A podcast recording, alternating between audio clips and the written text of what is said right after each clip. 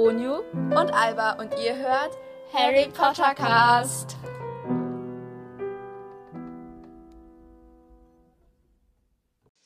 Hallo und herzlich willkommen zu einer neuen Folge von Harry Potter Cast. Yay!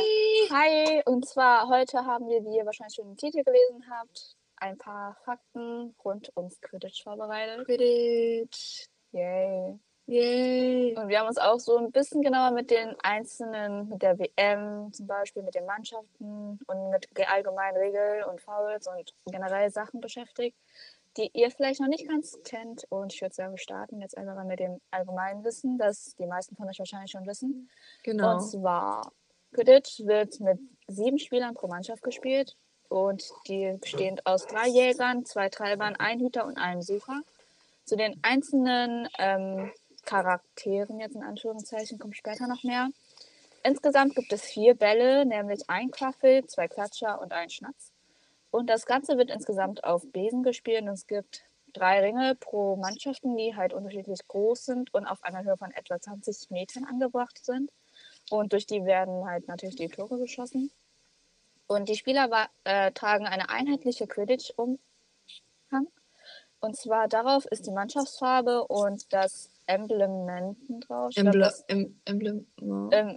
Emblemen. Ich das Emble so Emblem oder ich weiß nicht, ja, was ich glaube, das sind, das sind so Symbole oder generell so Elemente der Mannschaft.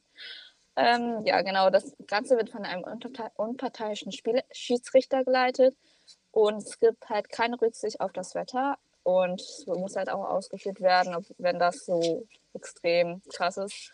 Und das Spiel wird durch das Schnapsfangen beendet, das halt 150 Punkte gibt, wie ihr wisst.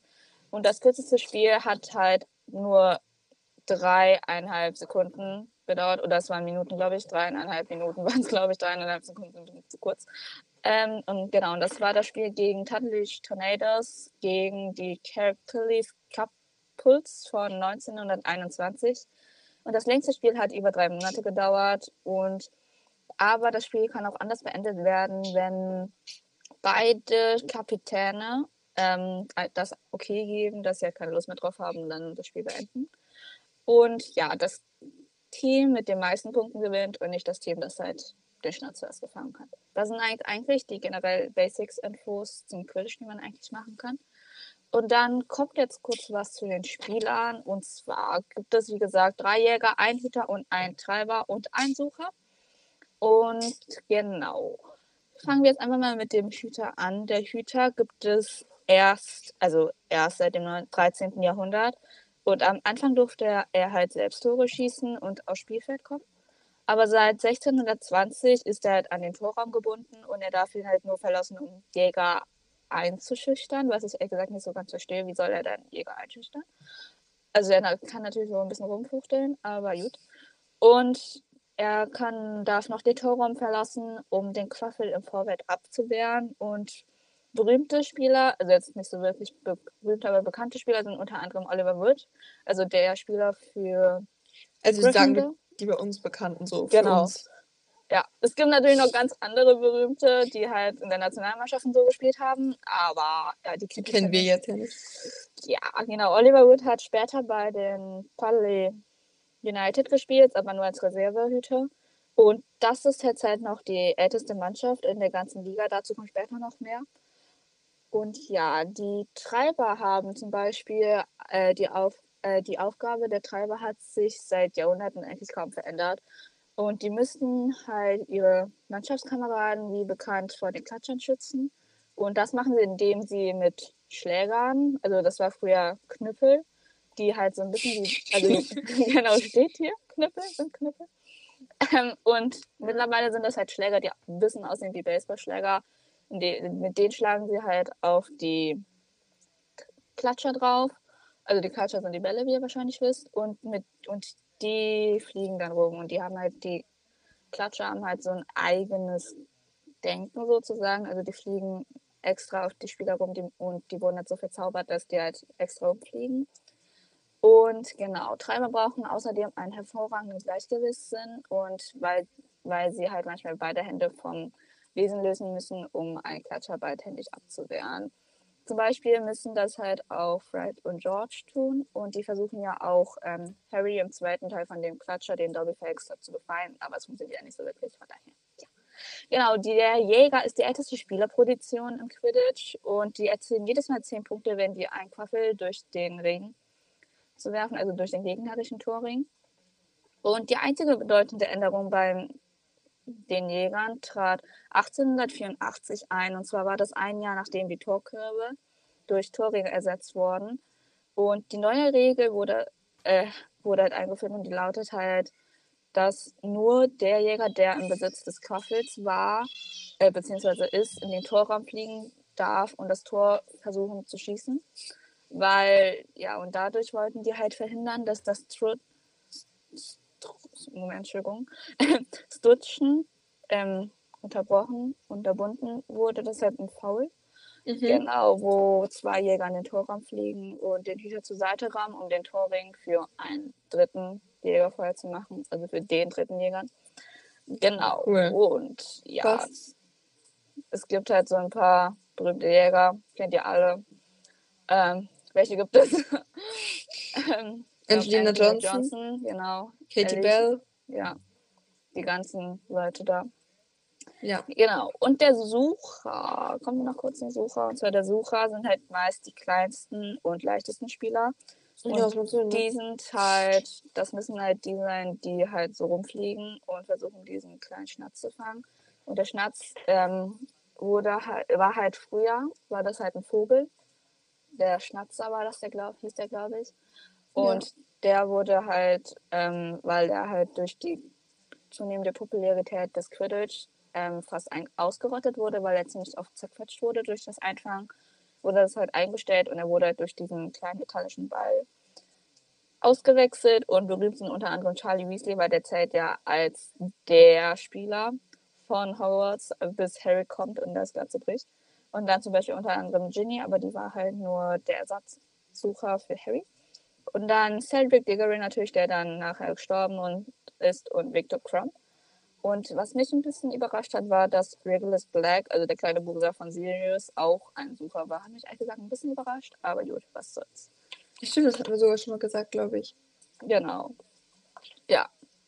Dann komme ich ganz kurz noch zu den Regeln, bis danach nimmt Alba über mit den Fouls.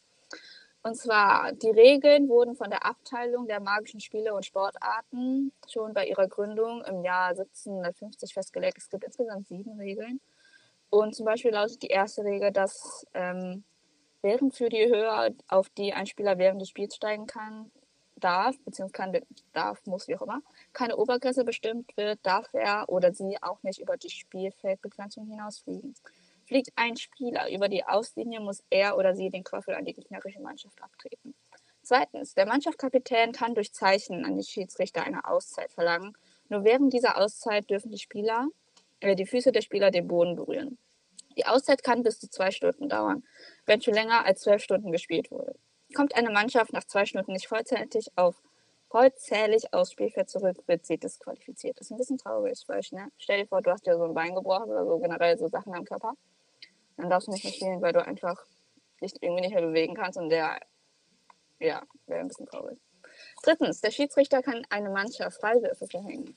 Der Jäger, welcher den Freiwurf aufführt, fliegt zum, vom Mittelkreis zum Torraum. Alle Spieler außer dem gegnerischen Hüter müssen während des Freiwurfs deutlich Abstand halten. Viertens, der Kaffel darf dem Griff eines anderen, Sp eines anderen Spielers entwunden werden, doch unter keinen Umständen darf ein Spieler irgendein Körperteil eines anderen Spielers umklammern. Fünftens. Bei Verletzungen wird der betroffene Spieler nicht ersetzt. Die Mannschaft spielt ohne den verletzten Spieler weiter. Das ist assi. Das ist richtig dumm. Ich meine, wieso hat man Ersatzspieler? Das ist nur dann, ja, irgendwie gibt das ein bisschen viel. Ja. Sechstens. Zauberstäbe können aus Spielfeld mitgenommen werden, dürfen jedoch unter keinen Umständen gegen die Spieler der anderen Mannschaft einen, ihren wesentlichen Schiedsrichter, irgendwelche Bälle oder einen Zuschauer eingesetzt werden. Genau, und das Recht, einen Zauberstab zu tragen, wurde von der Internationalen Zaubervereinigung im Jahre 19, äh, 1692 erlassen, ähm, zu einer Zeit, da die Verfolgung durch die Muggel ihren Höhepunkt erreicht hatte und die Zauberer bereits ihren Rückzug im Verborgenen planten. Und die letzte Regel lautet, ein Quidditch-Spiel endet erst dann, wenn der goldene Schnatz gefangen ist oder aber im beidseitigen Einverständnis der Mannschaftskapitäne. Genau, das waren die sieben Regeln, die zum Quidditch-Spielen gezählt haben. Jetzt macht Alba weiter mit den Fouls. Okay, also die Fouls, ähm, da habe ich mir welche rausgeschrieben, aber ich muss ganz kurz die Seite suchen, wo die waren. Deswegen, ich bin sehr schön, habe das nicht vorher gemacht. Wartet, hier. Also, ähm, ich habe äh, das Foul ähm, herausgesucht, das he heißt Flacken. Und das können nur Hüter machen. Und es ist halt, wenn irgendein Teil vom eigenen Körper durch den Torreifen halt, wenn man den äh, Körper durch den Torreifen steckt, halt um den Quaffel herauszuschlagen. Und der Torring soll von vorne und halt nicht von hinten bewacht werden. Also wenn man halt, wenn der Quaffel sozusagen schon ja hinter, ja, ähm, ja, ich glaube, man hat es verstanden. Richtig, ich bin, ich bin so ein guter Erklärer in Regeln. Ja. Ähm, Keilen ist das zweite und das gilt halt für alle Spieler. Und das ist halt, wenn man einfach fliegt und sozusagen die Absicht hat, ähm, mit einem Gegner zusammenzustoßen. Also wenn man jetzt zum Beispiel, wenn jetzt Angelina auf Katie zufliegt und Angelina will, dass sie mit Katie zusammenprallt, um Katie zu stoppen. Was keinen Plan ergibt, weil die. Ja, weil die in einem Team sind, ich weiß. Ja. Und dann habe ich Kollern und das ist halt, können halt alle Spieler machen. Und das ist halt, wenn man die Besenstiele blockiert, um halt den Gegner vom Kurs abzubringen. Ähm, dann gibt es das Pfeffern. Und das können nur die Treiber machen. Also ich habe versucht, dass man ein paar, die nur bestimmte Spieler machen können, hat. Und das ist, wenn man den Klatscher in die Zuschauermenge schlägt, um halt eine Spielunterbrechung zu erzwingen. Und das ist halt, weil die Funktionäre dann halt eingreifen müssen, um halt die Zuschauer zu schützen. Und gelegentlich wird es halt auch von skrupellosen Spielern eingesetzt, um halt den gegnerischen Jäger am Torschuss zu hindern. Genau. Dann das Quaffelpicken und das können nur Jäger machen. Und das ist halt, wenn der Quaffel auf irgendeine Art verändert oder halt durchstochen oder was auch immer, damit der schneller fliegt oder im Zickzack fliegt. Also, ja, ich glaube, versteht man auch. Also, wenn er einfach äh, präpariert wird, sozusagen. Dann gibt es noch das Schnatzeln. Und das können halt auch alle Spieler außer der Sucher machen. Und das ist halt, wenn ein Spieler, der halt nicht der Sucher ist, den goldenen Schnatz berührt. Das ist auch ein Foul. Und das sind eigentlich alle Fouls. Nice. Ich mache weiter mit dem Schiri. Und zwar, es gibt ins insgesamt immer nur ein Schiri plus pro Spiel. Außer bei den ähm, Profispielen in der Liga zum Beispiel. Und da wird jetzt, ähm, da wird er von zwei Linien-Schiris ähm, unterstützt. Und das ist eigentlich dasselbe Prinzip wie beim Fußball. Und der Schiri muss halt ähm, ein sehr erfahrener Flieger sein. Und die häufigste Verletzung eines Schiedsrichters ist die Halsverrenkung, weil er oder sie immer die Po- Posen und Streiche von 14 Spielern auf einmal beobachten muss und die fliegen ja wie bekannt alle wirklich durch hin und her, deswegen Halsverrenkung. Genau. Und die zwei Linien-Schiris oder Funktionären ähm, sorgen, stehen an der Auslinie und sorgen dafür, dass weder Spieler noch Bälle über die Begrenzung fliegen. Und ähm, in Britannien werden die Schi- Quidditch-Schiedsrichter von der Abteilung für magische Spiele und Sportarten ausgewählt, welche halt strenge Flugprüfungen und ein gründliches schriftliches Examen über die Regeln des Quidditch ablegen müssen. Also praktisch eine ganze Prüfung, bevor sie überhaupt Schiedsrichter sein können.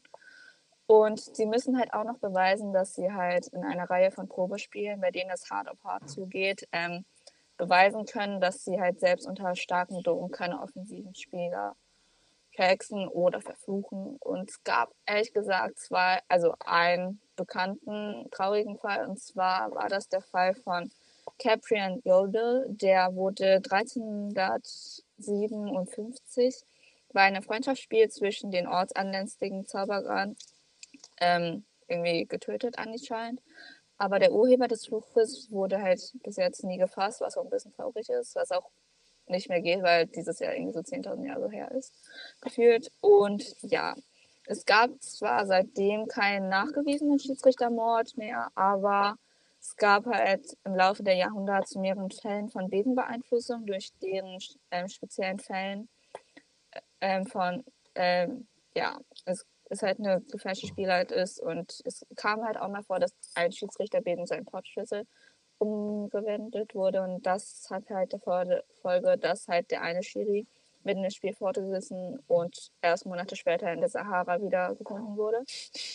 Ja, ich meine, wie kann man erst Monate später auftauchen? Aber ja, zum Beispiel während der WM, also das Endspiel in 1994, hatte der Schiri, ähm, war der Gold gewandt und hatte große silberne Pfeife an.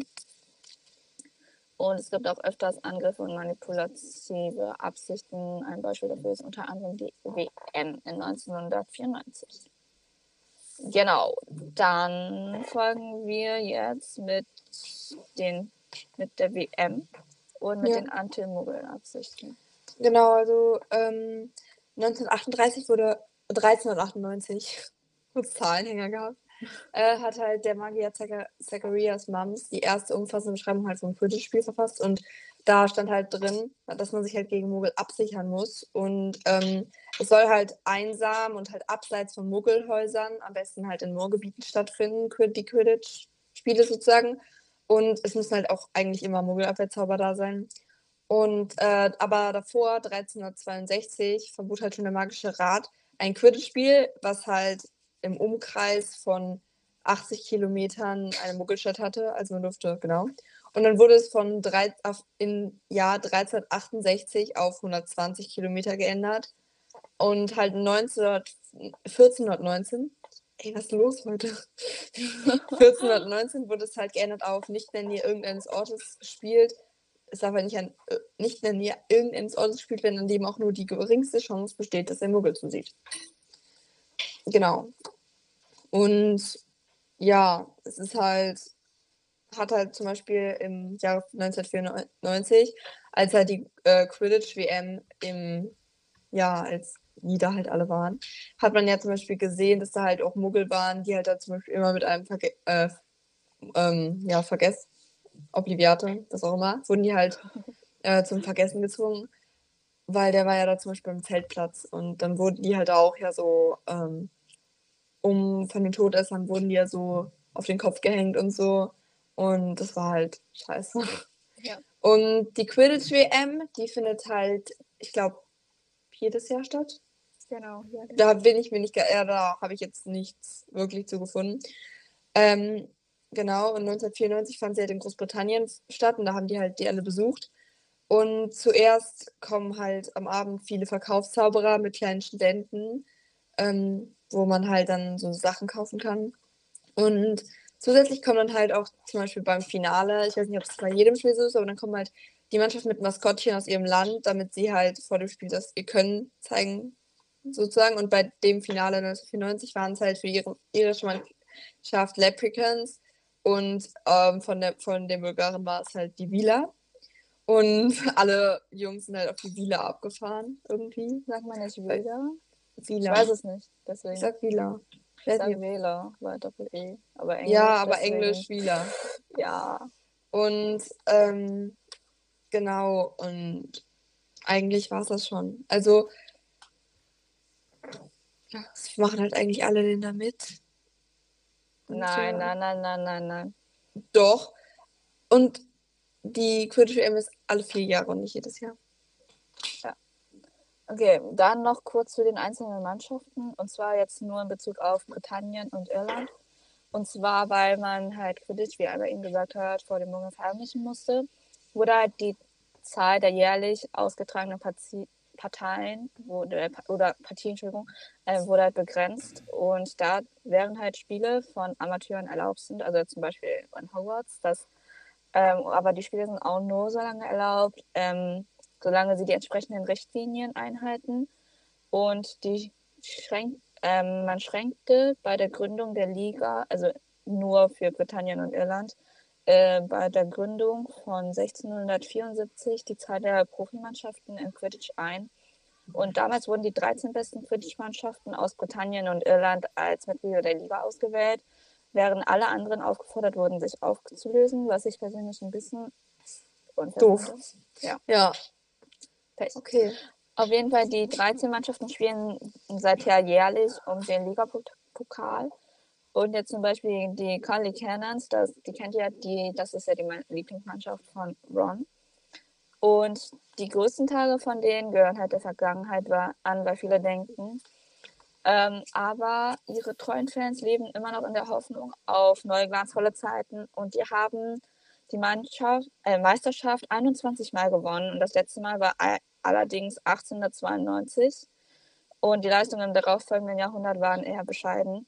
Und die Cully Cannons tragen hellrote Umhänge mit einem fliegenden Kanonenkugel, äh, eine, Entschuldigung, und einen doppelten C in Schwarz auf der Brust. Und der Wahlspruch des Clubs wurde 1972 geändert und lautet nicht mehr Wir werden siegen, sondern drücken wir mal die Daumen und hoffen das Beste. Optimistisch. genau, okay. optimistisch bleiben.